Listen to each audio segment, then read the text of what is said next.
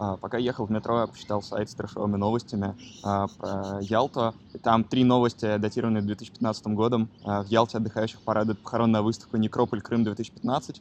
А, в крупном крымском отеле проводят выставки гробов, кадил и икон. Из-за отключения электроэнергии жительница Крыма развела на кухне костер. Что ты на это скажешь? Ну, я таки не сталкивался, хотя я думаю, что про костер это более чем реальная история, потому что там же в 2014-2015 году из-за того, что у них инфраструктура переезжала с украинской на российскую, у них там отключали свет. И я попал в этот период, и это, конечно, очень некомфортно, потому что в Москве ты находишься, типа, ну, ты настолько привыкаешь к свету, газу, всему такому, что когда у тебя в квартире отключают свет, ты не можешь ничего с этим сделать, это, типа, очень странно, непривычно. Я думаю, что это, типа, классический трэш, которого в, в любом месте полно, с которым ты не сталкиваешься. Потому что, мне кажется, если в Москве поискать, такого будет еще больше. Я как сталкиваюсь с такими новостями про Москву, я такой, боже, я такое чувство, что существую совершенно другой вселенной, потому что моя Москва выглядит совершенно не так, как этих людей. Да-да-да, это правда.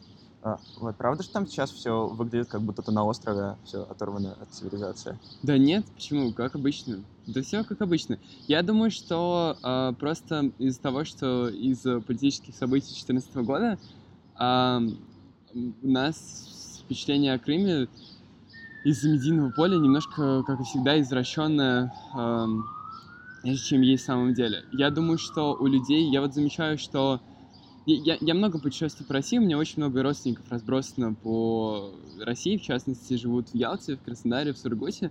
Я общаюсь с ними, замечаю, что у них какое-то очень извращенное понимание Москвы. Просто потому, что Москва в федеральных новостях, в силу того, что как бы столица, упоминается намного чаще, поэтому, чем другие города. Поэтому я думаю, что мы просто образ, который у нас относительно городов Крыма сложился, вот в частности у моих друзей, которые там особо не были, а, он сложился из того, что просто в медиа очень много пишут, но как бы просто обычный город. Все то же самое, как везде и всегда. В локальных новостях как Ялта появляется? Да, не знаю, я не особо читаю, если честно, новости ну, ни, ни в Москве, ни в Ялте, потому что я замечаю, что я после этой зимы я перестал читать новости, потому что заметил, что э, в какой-то момент я был свидетелем нескольких событий, которые находили отражение в медийном. Я замечал, что они выглядят, ну, в медиапространстве они выглядят совсем не так, как выглядят в жизни. Я эм, с опытом стал замечать это намного чаще, и после этой зимы подумал, что э, почему бы просто не перестать читать новости, потому что, ну, какой смысл, если это просто отдельная как вселенная, она не дает представления о реальности. Представление о реальности дают там рассказы о своем опыте моих друзей, там, кого-то еще. Вот. Поэтому мы делаем подкаст. Да, подкасты, например, да, поэтому все как Расскажи спокойно. тогда о твоем личном опыте, какую роль в твоей жизни играет Ялта, какие воспоминания с ней связаны? Ну, Это очень много вопросов в одном. Я, Ялта для меня супер значимый город, потому что я, у меня мама выросла, родилась и выросла в Ялте, и я каждое лето ездила в этот город. У меня вообще в сорок четвертом году а двоюродный дедушка был там, оттуда выселяли татары, заселяли Крым, и он, короче, получил Герой Великой Отечественной. Я вчера пытался узнать точную хронологию, немножко запутался, не разобрался до конца. Но, в общем, история такая, что в 44 году он приезжает в Ялту, в э, дом, вроде бы, в котором мы живем сейчас, тогда это была коммунальная квартира. Нужно понимать, что Крым в то время был вообще супер, типа, маленьким. То есть он... Э, ты был когда-нибудь там, в Ялте где-нибудь? Да, у меня есть личная история, связанная с Ялтой. Я был в трехнедельном походе, а, вот, и рядом с Ялтой там же ботанический сад. Да. Вот, и мы решили там две ночи переночевать на поляне, оттуда ездить в Алубку, да. в Ялту, вот, поставили там палатки. А, и, видимо, это был или тот год очень плохой экологии, или вообще, ну, тогда мы там все отравились, поэтому нам было очень грустно. Вот, там мы ехали в Симферополь, история. такие страдали. Но это, там был очень вкусный инжир, я помню. Что-то скушали плохое? Почему отравились? Я не знаю, мы на поляне просто сидели там, возможно, там был мусор. Но там был очень вкусный инжир вообще. Наверное. Я никогда бегали. просто не, не отравлялся есть э, каждое лето. Но ты был в самом городе? Я видел его со стороны. В самом ну, городе, в общем, да. короче, ну ты видел его со стороны. Ялта ну, — такой город, который ты можешь увидеть с горы полностью. Mm-hmm. Москва, когда ты забираешься на Москва-Сити, на, я не знаю, Mail.ru площадку, на, я не знаю, там, Воробьевый город, ты никогда не видишь конца и края. А Ялта такой город, что да вот от моего дома я живу в центре, так получилось из-за того, что вот мой э, двоюродный э, брат э, прадедушки переехал в Ялту в 44 году, а потом через 10 лет привез моего прадедушку, и поэтому там вот выросло студенчество, проводила, и там зрелась моя бабушка, и поэтому там выросла моя мама. Мой дядя все лето проводил мой э, старший брат из детства, и теперь я, и теперь будут проводить мои двоюродные братики и сестренкой. Это такое очень прям место, очень значимое для семейной памяти. Вот.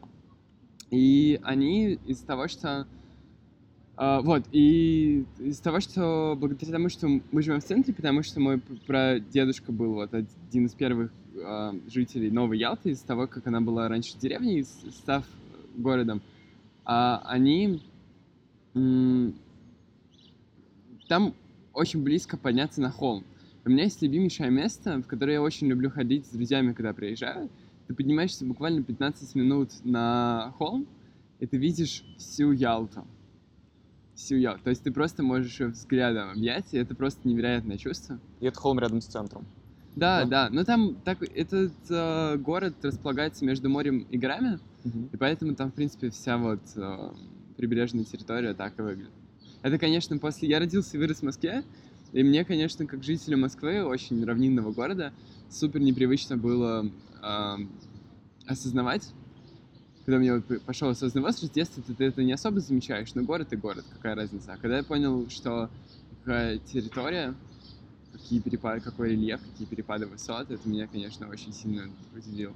А там есть такая же сильная разница между центром и окраинами? Потому что я так более-менее понимаю про приморские города, что там концентрируется все на побережье. Ну, на периферии все херово. То есть, типа, как бы в Москве и Питере разница значительная между центром и периферией. И то вот я живу в Комсе в Москве, очень классный район, потрясающий. Я много где был, мне кажется, самый лучший район, если честно, из всех, где я был. Я не сказать, что был во всей Москве, но вот из того, где я был, на юге, мне очень нравится, потому что очень пятиэтажки, очень mm-hmm. много зелени, очень все близко. Но очень такое спокойное место, в отличие от того же суетного юга. Каждый раз, как не приеду, я очень хорошие места, но не совсем моя. Вот. А, вот. Но при этом, когда я там бываю в Москве на юге Фиолетовый, был у меня такой опыт mm-hmm. несколько раз. Ну, то, тоже такие очень довольно хорошие районы, хотя с центром очень сильно отличаются. Выхино? Ну вот да, вот типа Жильёвина, вот эти вот места. Ездил я несколько раз к своим друзьям туда, вот. А в Ялте такая тема, что вообще у нас из того, что центр сосредотачивает на себе очень много ресурсов, в силу того, что, насколько я понимаю, просто бюджеты перераспределяет, и Москве очень много перепадает, настолько, что она вот может совершенно спокойно проводить миллионы всяких фестивалей городских, mm-hmm. освещать невероятно богато Никольскую улицу, просто засвечивать. Это очень красиво, но это стоит там, ну, как бы очень много денег. Вот. И а периферия в этом плане, вообще, в принципе, вот я много где был, она, в принципе, довольно сильно страдает в плане того, что она, в принципе, более-менее бедная везде, вот. Поэтому там разница, конечно, есть, но просто там, в принципе, все как бы не, не очень гладко, поэтому там хорошо, но не, ну, не Москва, короче. Вот. Расскажи про дом, в котором ты живешь. Это как дом, по построенный э, вроде бы вот как раз вот до, прямо до Второй мировой войны. Он находится прямо в самом центре. Это дом, в котором э, поколение тех семей, людей, которые строили Ялту, Потому что Ялта такая история, что она изначально была таким очень маленьким курортным, интеллигентным городом, и когда Чехов приезжал туда отдыхать и привозил туда миллион всяких друзей, это просто был, ну, типа, просто обычный загородный город. Не, не какой там такой... А, не был такой цивилизованный город прям большой, это просто был очень, очень маленький такой городок. Вот. А, и он стал разрастаться, когда из Крыма стали делать здравницу Советского Союза, стали строить вот эти вот все а, санатории невероятно красивые, в частности, вот невероятно красивый санаторий Дружба. Ты видел его? Видел. Это просто, я очень видел его в жизни несколько раз, и мне невероятно нравится это место. Правда, там очень смешно, там эм, пока, видимо, не особо поменялись владельцы, там сервис такой, как в типичном Советском Союзе. Я как-то зашел туда, пол посмотреть, ну просто типа как, mm-hmm. зайти не особо вглубь. И мне там человек, стоящий в пяти метрах от входа, такой, типа, вас не учили здороваться. Я такой, что? Ну мы же как с вами очень далеко находимся, почему? Ну, в общем-то, очень так, ну и там много чего побито, но при этом архитектура невероятная, вот. Я думаю, что вообще вот это вот метафора всей России, то, что у нас великолепное наследие досталось, великий 19 век, заложивший невероятное богатство в культуре, и это очень хорошо видно через литературу, но вообще-то это очень сильно во всех областях, там, в искусстве, в архитектуре, во всем. А великое наследие 20 века в плане того, что кинематографа, да, советский, шикарнейший советский кинематограф, тоже там с литературой, музыкой, я сейчас открываю для себя советскую музыку, Булата Куджава — это просто восторг. Ну как а. можно писать такую невероятно простую и невероятно душевную музыку? Вот, и то же самое с городами, да, вот конструктивистская архитектура, вот футболка Мельникова, угу. как бы... А, да, да, да думаю, что советский конструктивизм не раскрытый феномен. И я думаю, что вот это вот... Так, к чему я это все говорю? Потому что мне кажется, что вот метафора такой вот а, конструктивистской архитектуры а, такого неиспользованного потенциала, я думаю, что это вообще типа метафора всей России. Так что, типа, огромнейшее богатство, которое нам предстоит реализовывать. Ну, кстати, русский авангард уже сейчас на Западе супер бренд. И оно будет, будет продолжаться, я совершенно уверен. Вот. Да, я думаю, следующий этап это когда какую-нибудь э, застройку района Беляева 60-х наконец начнут интерпретировать как культурный да, символ. Да, вот. Это будет Я жду, здорово. когда у нас вот эти вот... Эм, мы относимся... Первый раз, когда я оказался пожил в Европе, не просто как проехал туристом, а именно что пожил, это был 15 год, когда я по обмену неделю учился в Лондоне. Вот. И просто жил у семьи, с которой я вот ездил по обмену. И они жили в таунхаусе, и тогда впервые я увидел, что можно жить как-то иначе. И вернувшись в Москву, я очень сильно, ну, почувствовал вот эту разницу между вот этой вот модернистской микрорайонной архитектурой, когда, да, дома стоят отдельно, не типичная квартальная застройка, а дома стоят отдельно. Вот. И почувствовал, что ну как, что можно иначе жить. Потому что довольно много до этого тоже путешествовал, но никогда особо не чувствовал разницы, потому что центр везде примерно да, да, одинаковый, потому что мы просто исторические, исторические города до вот 18-19 века, до того, как появляется вот эта вот линейная архитектура, линейная э, планировка, как в Нью-Йорке в основном и во многих других городах, там в Париже при Османе, да, когда они там прорубил mm-hmm. большие магистрали, и в Москве, когда в 30-е годы у нас очень сильно там прорубали там Новый Арбат сквозь старые районы, проспект Сахарова, построенный на домах, вот, ну просто прорубленный сквозь, а, вот, и я увидел, что можно жить совершенно иначе. И это меня очень сильно удивило, потому что я очень четко почувствовал, что э, сначала мне показалось, что вот эта вот квартальная застройка таунхаусная, она намного лучше, потому что как бы спокойней. А потом со временем я стал понимать, что просто оно разное, и у каждого есть свои плюсы. Я очень сильно почувствовал, вот особенно, кстати, в Беляево, я очень сильно почувствовал, что вот эта вот модернистская архитектура, она что позволяет делать? Она позволяет а, строить район таким образом, что дома получаются как будто бы в парке. И в Беляево mm-hmm. это очень хорошо чувствуется, когда просто пруд между домов. Я думаю, что просто это все привести в порядок в плане того, что там, я не знаю, ну, просто адекватно по-человечески сделать улицы. Там, вместо а, асфальта переложить плитку, потому что разбитый асфальт хуже, выглядит хуже любой разбитой плитки. Вот. А, ну, убрать заборы, сделать очень красивые, не знаю, зеленые ограды. Ну, короче, просто к стандартам нового урбанизма привести. Mm-hmm. Вот, там открыть на первых этажах красивую застройку. Я думаю, что у нас это все расцветет. Вот. Да, возвращаясь к Ялте. Да. Все. А, хорошо. Расскажи, какой ты помнишь ее в детстве, и как она поменялась э, за время, что ты с ней, с ней знаком? Да не поменялась. Это Москва это поменялась за последние 10 лет, что ты приезжаешь. Мне очень нравится, я каждое лето уезжаю в Ялту. И я приезжаю и просто хожу миллионы парков новых смотрю, и миллионы всяких улиц, особенно вот за последние как бы, 10 лет. Ва, а, ну, какие бы ни были у меня политические взгляды к нынешнему мэру, все равно как бы видно, что Москва очень сильно поменялась, Конечно. особенно в сравнении с тем, какая она была в нулевые. А Ялта и другие города, в которые я был в детстве, в особенности Краснодар, они не особо меняются. Ну, то есть, типа, я помню ее такой же, как сейчас. Я помню ее... Чем мне очень нравится Ялта, тем, что она невероятно зеленая. Каждый раз, когда я приезжаю в Ялту, я просто... Мои глаза расцветают, потому что очень много зелени на каждом углу. Я просто невероятно это восхищает. А, я помню, мне очень нравится, что она очень спокойная. Я помню такой же, такой же она сейчас. А в Москве меня в пять лет назад начало это очень сильно цеплять вот эта черта, а, которую я понял, что особенно для многих малых городов. Черта того, что в, когда ты в большом городе приходишь в супермаркет, это большое чудо удивления, когда у тебя какой-то контакт эмоциональный есть с продавцами. А, потому что, ну, просто структура большого города, особенности которого является то, что очень банально просто очень много людей. Ну а в Ялте есть продавщица, которая покупала продукты с бабушкой в детстве, и потом позже начал ходить э, сам покупать, и приезжая каждый год, рассказываю, как планы, и я чувствую, что искренне это интересно. Я Очень чувствую такой эмоциональный...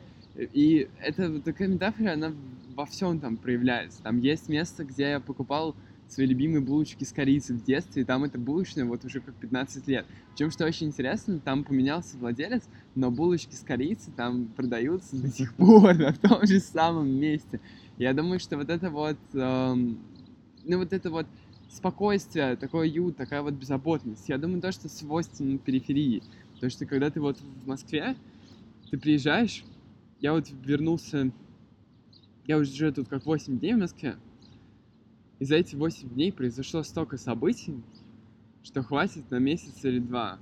Очень много встреч, очень много эмоциональных стрясок по учебе, по проектам, по общению с людьми, по личным каким-то планам, по личным изменениям, как повседневные практики те же меняются. А Ялта в этом плане намного спокойнее. Я вот был там сейчас до этого две недели. Что я делал две недели? Что поменялось за эти две недели? Да особо ничего. Я гулял, ел, спал, отдыхал, писал картины, читал, слушал лекции смотрел фильмы. Да. Поэтому супер спокойно помню.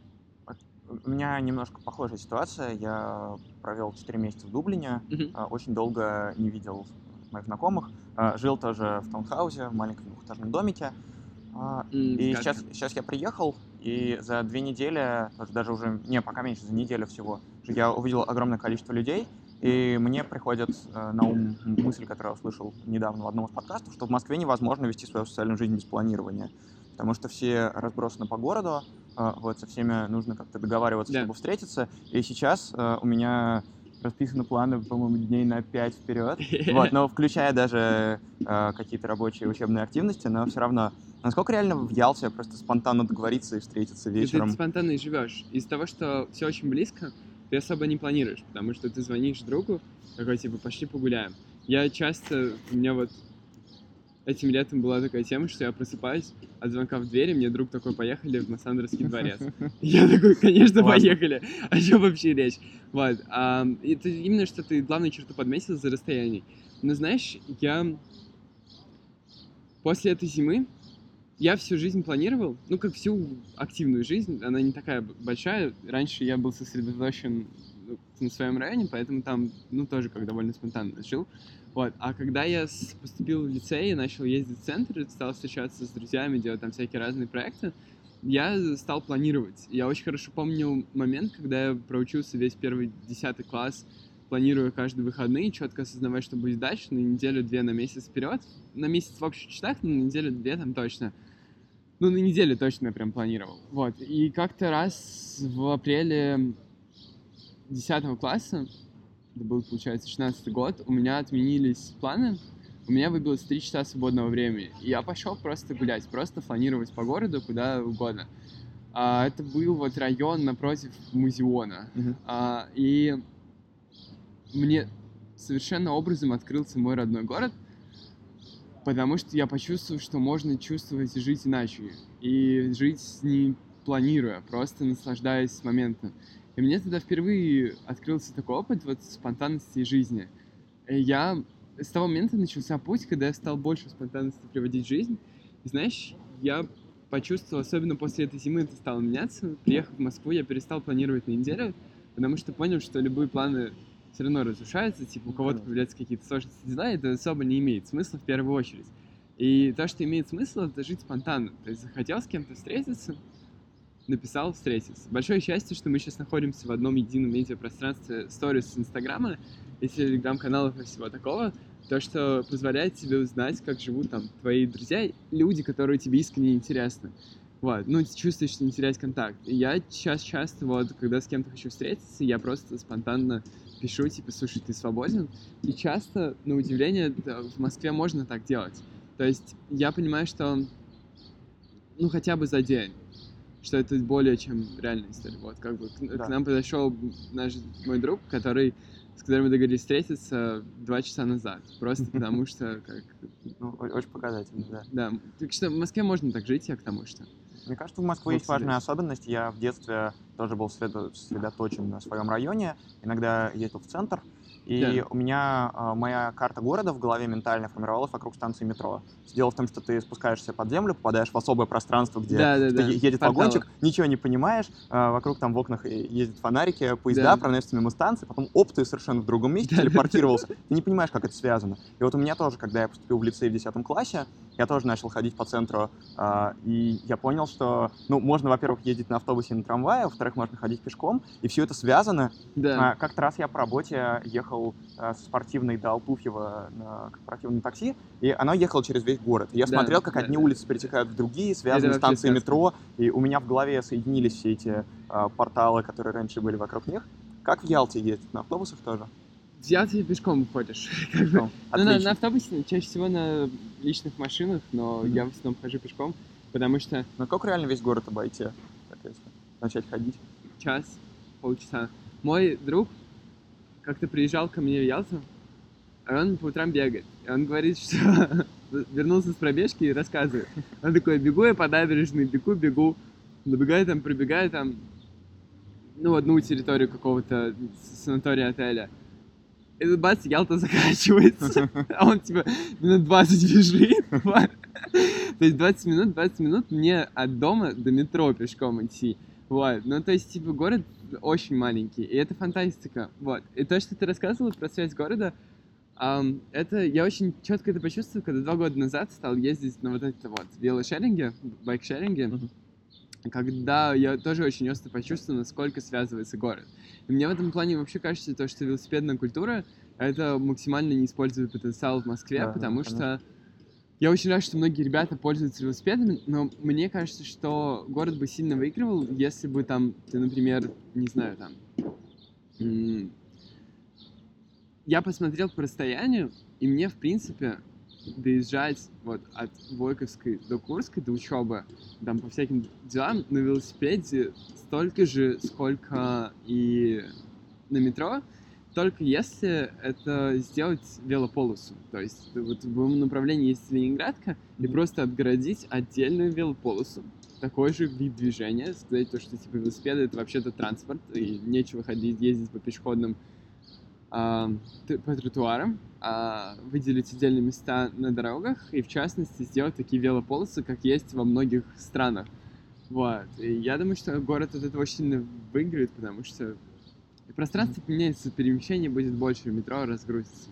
Да. Вот. Было бы очень здорово. Понятно, что с какой-нибудь конечной, наверное, а, до центра ехать очень далеко, но все равно было бы очень классно. Но можно доехать... Моя, моя мечта. Да, но сейчас я смотрю, вот строят же вот эти вот, э, как они называются, магистрали, когда, короче, в Лондоне, ты же был в Лондоне? В Лондоне? Да, там, короче, есть такая тема, что э, вот эти вот линии э, поездов включены в систему городского метро. И ты можешь mm-hmm. просто, Понял. я забыл, как это у них называется, ты можешь просто пересесть с подземки на наземное mm-hmm. метро. Uh-huh. И там очень многие ребята просто садятся в этот поезд с велосипедом, проезжают несколько станций, и там дальше mm-hmm. доезжают до, ну как, последняя миля, да, что называется. Да, да. Вот, и я думаю, что можно делать так же. Ну, вот. да, если у нас как-то электрички сейчас интегрируются. У нас метро. сейчас вроде это, бы Это как раз проект. дело, да, центральный но, диаметра. Да, но я смотрю сейчас, вот МЦК очень сильно, очень много людей на велосипедах постоянно встречаю. Особенно учитывая то, что спортивная находится в центре, все-таки я вижу, что очень много людей туда приезжают на великах и добираются такое-то. Но я при этом, я честно, я очень сильно верю в вот эту всю историю про э, байкшеринг не привязанный к станциям, потому что мне кажется, что это банально супер удобно. То есть, я не знаю, там вроде в Китае же это тестируют эту всю историю, и вроде бы сейчас приходит много негативных всяких новостей, что там вот эти свалки, поломанных велосипедов, но и поэтому интересно посмотреть, как это будет в дальнейшем. Но чисто вот из практической стороны я понимаю, что мне кажется, что это типа супер удобная история, когда ты просто сел от метро, доехал до места, А, вот связал. Конечно, конечно. Вот. А, очень все близко, поэтому ты особо не напрягаешься по этому поводу. Мне, я в этот приезд, мне очень понравилось гулять. Есть маленькая Ялта, город, есть большая Ялта, включающая в себя несколько всяких там поселков, городов, Мгм. вот. Ну, типа, как Подмосковье, только под Ялту. Ну, как город маленький, Мгм. поэтому а, там это так не называют, вот.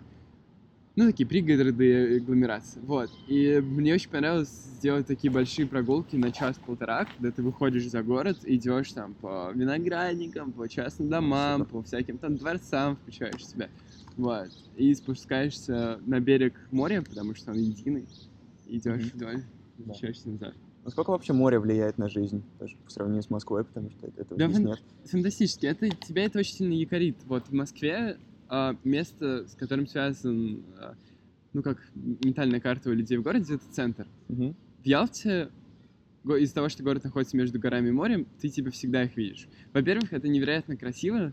Ты в Москве невероятно красивая архитектура, люди, а, ну, зелень, много красивых вещей в Москве. Вот. А, но это все равно очень сильно контекст, свя- закаты невероятные. Но это контекст Мгм. очень связан с каким-то местом. А в Ялте ты постоянно видишь море.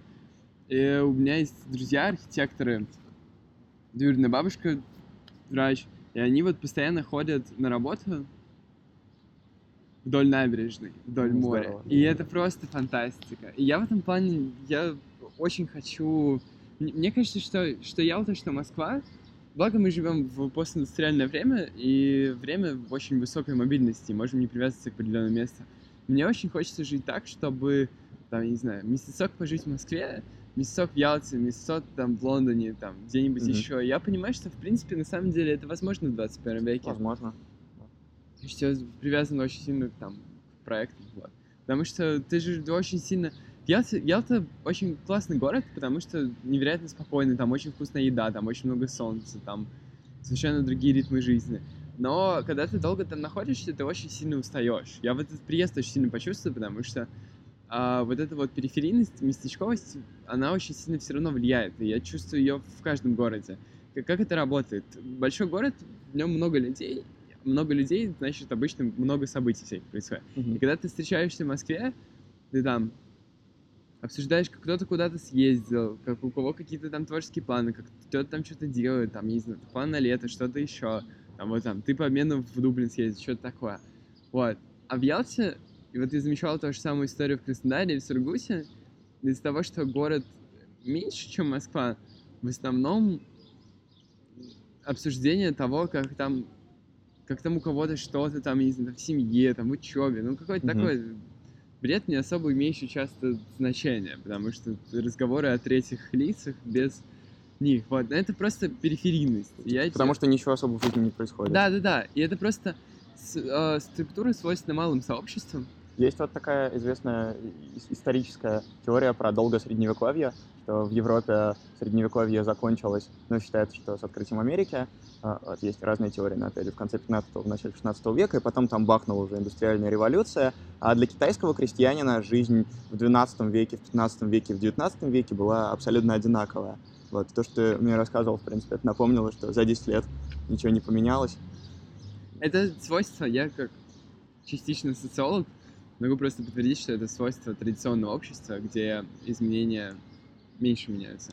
У нас сейчас, поскольку мы вот, Мос- Москва такой постиндустриальный э, город, уже не, не индустриальный, а постиндустриальный, у нас изменения не просто происходят за год, а каждые две недели, если быть достаточно этим, к этому внимательным. Расскажи, как устроена Ялта в интернете. Есть ли у вас какие-то сообщества, э, где вы общаетесь, как она связана? Я не идентифицирую себя через ялтинское сообщество. Я чувствую себя все-таки в первую очередь идентичность как Москву. А Ялта для меня это такой миф о безусловном счастье, потому что он, Мгм. который возник в период подготовки к ЕГЭ, когда я за два года лицея очень сильно устал, и весной накопились Олимпиады, ЕГЭ, куча всего такого. А, Я ну, как мой мозг, ну, у меня появилась такая потребность в а, создании мифа о безусловном счастье, то есть месте, когда ты просто счастлив, не потому что там у тебя все хорошо, там, занимаешься хорошими делами, хорошие люди рядом с тобой, счастлив, потому что просто счастлив. А у меня стал создаваться такой миф, а, который имеет корни из детства. У меня, у моего друга есть такой же миф там про Америку, потому что он жил там с 9 по 11 класс. Это был такой период максимально там познания, открытия новых моментов, поэтому у него миф сложился про долину Кремниевую. Вот. А у меня то же самое про Ялту. Поэтому я просто... Ялта для меня место, где я, куда я приезжаю, перезаряжаться. Mm-hmm. То есть у многих а, моих друзей есть дача, в моей семьи нет дачи, у меня есть вот, как бы квартира в Ялте, в которой живет моя бабушка с дедушкой и сестренка. Вот. И я приезжаю туда перезарядиться. Вот. А по поводу сообществ, да, такие же сообщества, как и везде. Ты знаешь, я думаю, что для современных социологов практических, ну, которые, короче, исследованиями, не теоретики, а исследованиями mm-hmm. занимаются, для них большое счастье современные микросообщества, потому что если раньше они были погружены в локальную среду и не имели ретроспективу в интернете, не, не ретроспектива, а отражение в интернете, то сейчас это все есть, вот эти группы подслушаны Ялты и миллион всяких сообществ. Да, да, да. Ну там да. такие же вот, как и везде всякие истории ну, происходят. Понятно. А, вот ты приезжаешь в Ялту, Я начинаешь... не очень знаю, а, я, да. я в вакууме там пребываю. И как Понял. в Москве. Ну, поскольку ты себя как москвич идентифицируешь, это понятно. Да, да. А, там, мне... Явно хочется отдохнуть от интернета как-то, когда знаешь, приезжаешь. Я думаю, что вот 21 век, он имеет такую очень сложную идентичность, потому что во-первых, идентичность это то, что ты пишешь в профиле в Инстаграме, mm-hmm. ну или в Фейсбуке, или где-то еще. Вот. А, и чаще всего, ну там, ты пишешь какое-то дело, что-то еще. Вот. И я понимаю, что моя идентичность, я понимаю, что она очень, как у всех, очень сложно сочиненная, потому что идентичность это же что? То место, к которому ты чувствуешь свою причастность. Я в этом плане, я не говорю, что я не чувствую сопричастность к Ялте. Я прожил там все-таки пятую часть жизни, потому что постоянно туда приезжал, пятую, mm-hmm. шестую. Ну, очень много. Я все лето там проводил в детстве. В подростковом возрасте там, mm-hmm. ездить в лагеря стал меньше там появляться, и сейчас тоже стараюсь по максимуму. Вот. И поэтому все равно идентифицирую себя частично через Ялту. Вот. Ну, просто не в основном. Вот ты приезжаешь в Ялту, начинаешь перезаряжаться, чувствуешь ощущение счастья, а когда примерно оно пропадает, и ты понимаешь, что нужно возвращаться в Москву? Да, оно не пропадает. Оно Просто не пропадает. Тебя... Ага. Я думаю, что жизнь...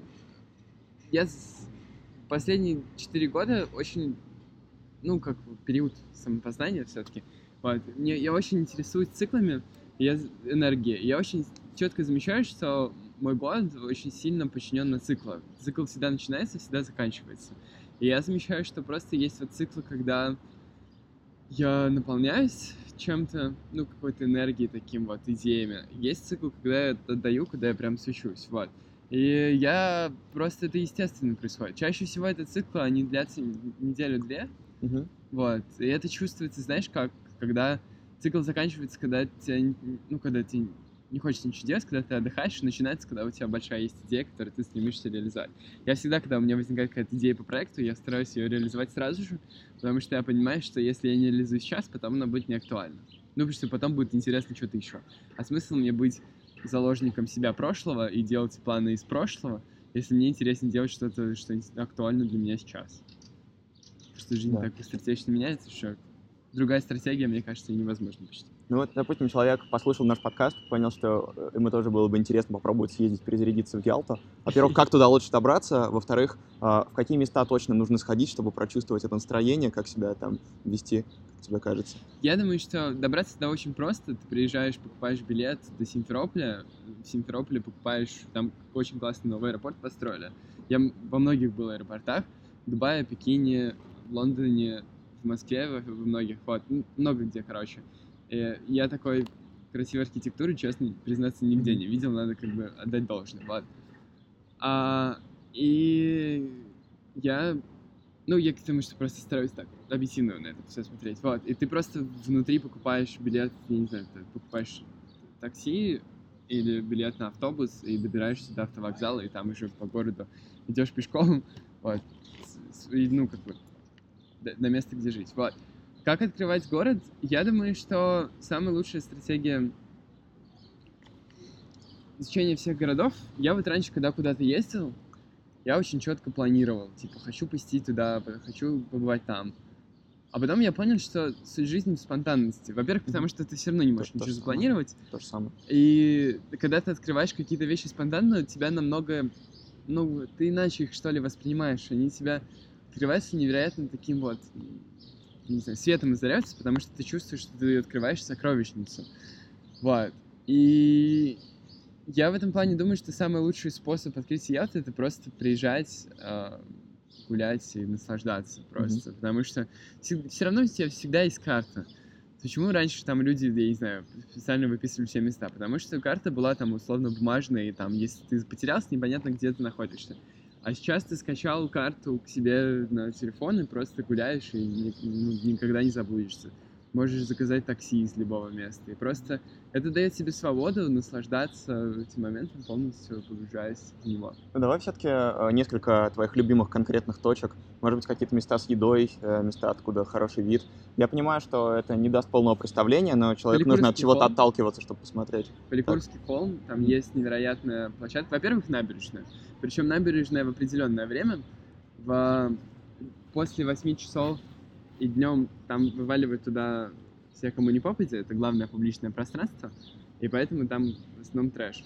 Самое лучшее время, чтобы насладиться набережной такой, какая она есть, это утро, ну вот, типа до 8 до 7 утра. Во-первых, самый лучший способ, чтобы насладиться Ялтой, рано вставать и рано ложиться. Mm-hmm. Жить вместе с солнцем. А, во-первых, потому что после 10-11 часов в основном ничего интересного не происходит.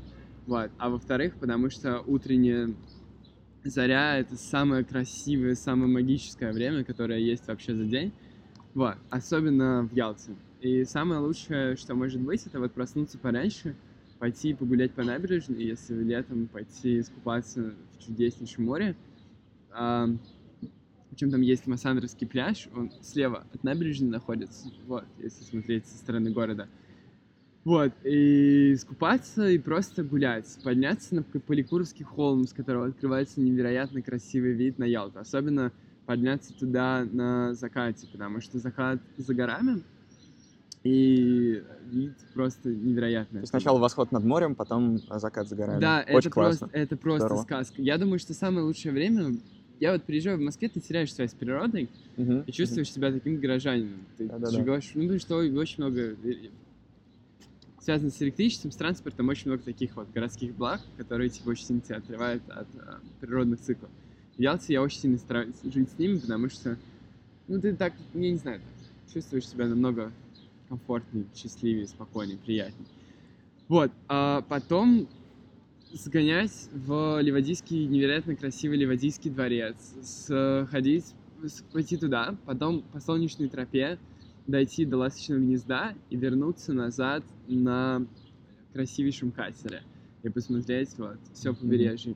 Съездить, э, поскольку Крым очень маленький, съездить в Севастополь, в Коктебель, в uh-huh. Алупку, Алушты, uh-huh. Воронцовский дворец, Саневский. Написать, короче, в интернете дворцы Крыма, и объездить их все, потому что это невероятно... арендовать машину и объездить их все, потому что это невероятно красиво. Ну, про другие города Крыма мы еще поговорим, я надеюсь, но запомним эту рекомендацию. Да, самое лучшее, что может быть, это просто кушать свежайшие фрукты, которые собрали либо вот под Ялты помидоры там привез, собрали утром и привезли на рынок, и ты их кушаешь, либо откуда-то еще.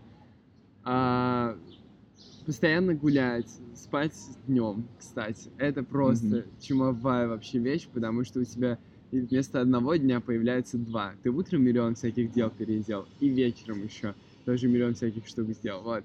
Кушать потрясающую еду, наслаждаться солнцем, купаться, гулять, не знаю, просто наслаждаться жизнью. В Москве, между прочим, мне кажется, что самый лучший вариант жить в Москве ровно так же. Просто не суетиться, наслаждаться. Я в последнее время замечаю, что я что-то задумался над темой про а, вот эту вот историю про принцип Паретта, что там 20% ага, ага. дела приносит 80% результата. Я что-то посмотрел на свою жизнь и понял, что я как-то 4-5 лет назад, услышав вот эту всю историю, неосознанно постарался привести жизнь к этому же э, принципу. Я действительно замечаю, что очень много всяких дел действительно приносит максимум результата, там, не знаю, там, запись подкаста, какие-то, не знаю, проведение курса, чего-то еще. какие-то проекты, вот. А многие всякие истории являются полнейшей мишурой. И мне кажется, что самое главное суть, что в Москве, что в Ялте, что в любом другом городе, просто заниматься самым важным, что важно для вас, просто гулять, наслаждаться, общаться, удивляться, радоваться, не относиться к этому всему как к рутине. Потому что часто бывает так, что мы относимся к городу, то, что вот мы будем жить всегда, и поэтому он, ну, как можем особо не ценить момент. Mm-hmm. Но этому очень сильно учит Москва, но вообще это история про весь 21 век, про то, что города очень сильно меняются. 2070 год будет совершенно другим, и 19 год, mm-hmm. последний год а, второго десятилетия 21 века, последний год, у нас сколько осталось? Май, июнь, июль, август, сентябрь, октябрь, ноябрь, декабрь, сколько это? Восемь, короче, mm-hmm. сколько? Восемь, ну, да, 8, месяцев. 8 месяцев.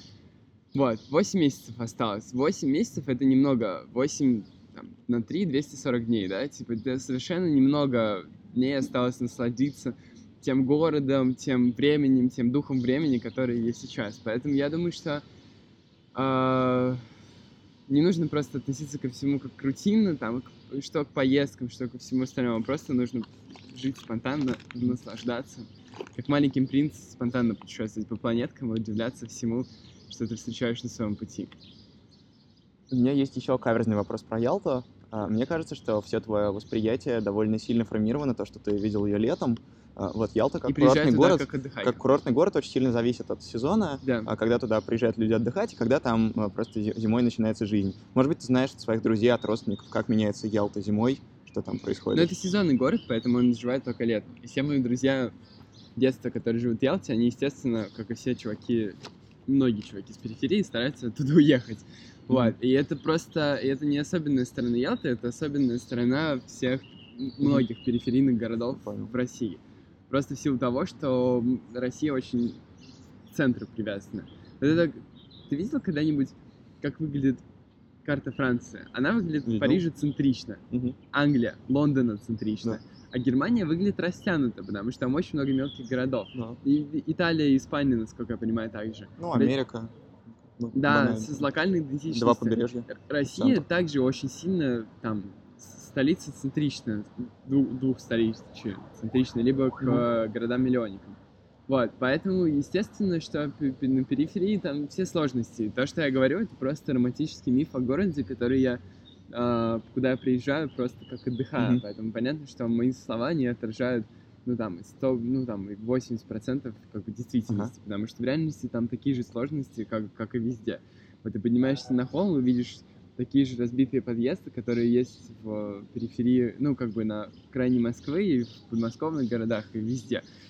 Вот, как бы ты видишь разрушающуюся фантастическую архитектуру и миллион всяких сложных локальных проблем, там, я не знаю, уезжающую молодежь и кучу всяких таких сложностей, вот. А, но при этом я думаю, что поскольку мы все-таки живем в постиндустриальную эпоху, когда а, твое дело не привязано к месту, я думаю, что вот для профессии нового типа, для креативного класса, для, не знаю, там, архитекторов, дизайнеров, программистов, людей, которым не обязательно быть привязанным к месту, я думаю, что это очень классное пространство, город для такого вот перезагрузки, поездки. Угу. Вот. Понял. А, да, но, но ну, очень я... хорошо, мне кажется, что мы эту точку зрения тоже подняли, что она тоже есть. А, вот, понятно, что мы с тобой говорим есть. о твоем личном опыте. Вот, да, конечно. Я причем, у меня личный опыт, говорим. он очень субъективный, потому что это все-таки место, где я проводил свое детство, такой как бы личный мир. Ну, я понимаю, что приятие туда во взрослости, я не знаю, какое бы у меня было бы восприятие. Ну, вот. Постараюсь сам съездить и сравнить с тем, что ты говоришь. Вот, ну и последний вопрос. Э, попробуй описать Елта в трех словах, ее настроение. Интересно, что это будет. Вино, закаты и спокойствие. Музей. Да, хорошо. Спасибо тебе Кстати, огромное. вино там невероятное. Ну, завод Массандра, я понял. Да там очень много локальных э, виноделин расцвели. Это просто сказка все. Пробовать и не перепробовать. А, какое-нибудь место а, хорошее, где можно купить вино? Или, да, э, или там просто... Это большая сказка. Ага. Это в Москве нужно знать места и то. Ну или какое вино. А в Ялте очень много разных мест. В общем, приезжайте в Ялту, гуляйте, пейте, пейте вино, все будет хорошо. Да, просто, просто путешествуйте, не привязывайтесь. Мы живем в потрясающую эпоху, когда ты можешь не привязываться к месту, а наслаждаться миром во всем его многообразии. Вот, поэтому я думаю, что самое главное просто быть свободным, жить спонтанно, дойти до такого уровня, чтобы дело, которым ты занимаешься, приносило тебе такой уровень свободы, что ты можешь не привязываться к месту, можешь просто наслаждаться тем богатством, той красотой, которая, той сокровищницей, которая нам дана, потому что 21 век просто невероятный. 21 век, мне кажется, это время, когда ты можешь получать удовольствие каждый день просто от всего. Вот, наслаждаясь всеми красотами, всеми возможностями каждого момента. Очень здорово. Золотые слова. Ладно, спасибо тебе огромное. Спасибо, Будем что работать. предложил записать подкаст. Все, класс. 45 Привет. минут.